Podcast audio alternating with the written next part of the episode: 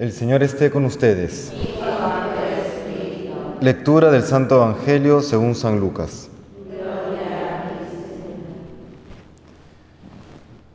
En aquel tiempo dijo el Señor, hay de vosotros fariseos, que pagáis el diezmo de la hierbabuena, de la ruda y de toda clase de legumbres, mientras pasáis por alto el derecho y el amor de Dios. Esto habría que practicar sin descuidar aquello. Hay de vosotros, fariseos, que os encantan los asientos de honor en las sinagogas y las reverencias por la calle.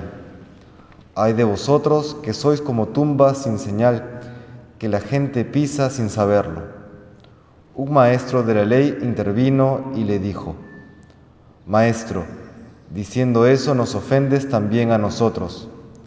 Jesús replicó, Hay de vosotros también, maestros de la ley, que abrumáis a la gente con cargas insoportables, mientras vosotros no las tocáis ni con un dedo. Palabra del Señor.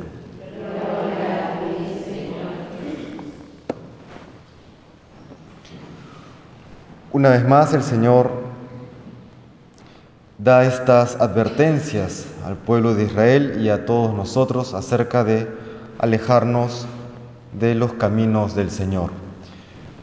Y hay que entenderlo como advertencias, no como amenazas. No, está diciendo que va a venir consecuencias malas por nuestros actos porque Él las mande como una especie de castigo desproporcionado, sino porque como consecuencia natural de alejarnos de Dios y de sus caminos, luego vienen eh, aquellos malos efectos en nuestra vida. Imaginémonos una noche oscura y hay una fogata, una fuente de calor. ¿Acaso sería amenazar decirle a alguien, mira, si te alejas de la fogata te va a dar frío? Eso no es amenazar, eso es más bien una advertencia de las consecuencias naturales de este alejamiento de la fuente de calor. ¿no? Igual en la vida de todos nosotros, cuando estamos cerca a la fuente de toda bondad, seremos bendecidos y cuando nos alejamos de esta fuente de toda bondad, pues sufrimos las consecuencias. Y esto también lo dice el Señor para sacudirnos de nuestra zona de confort. A veces nos acostumbramos eh, a, o, caemos en este pensamiento de, no, las cosas siempre han sido así, o yo siempre he sido así y no voy a poder cambiar, tengo tales defectos, tales vicios, y bueno, aprendo a sufrirlo y ya está, y por lo tanto no me esfuerzo. No, el Señor nos dice, hay, hay consecuencias de no esforzarnos por vivir virtuosamente. Quizá no siempre como resultado eh, claro en esta vida, porque también la experiencia nos dice que los que obran mal a veces viven relativamente eh, cómodo o, más cómodamente que los que buscan ser virtuosos. Pero la primera lectura del día de hoy de la carta de San Pablo a los romanos es bastante clara.